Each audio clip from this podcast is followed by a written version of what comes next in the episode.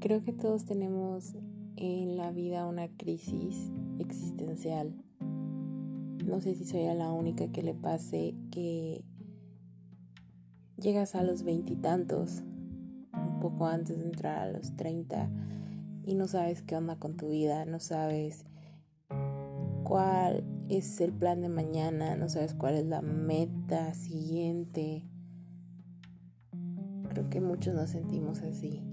Actualmente me siento más confundida que nunca.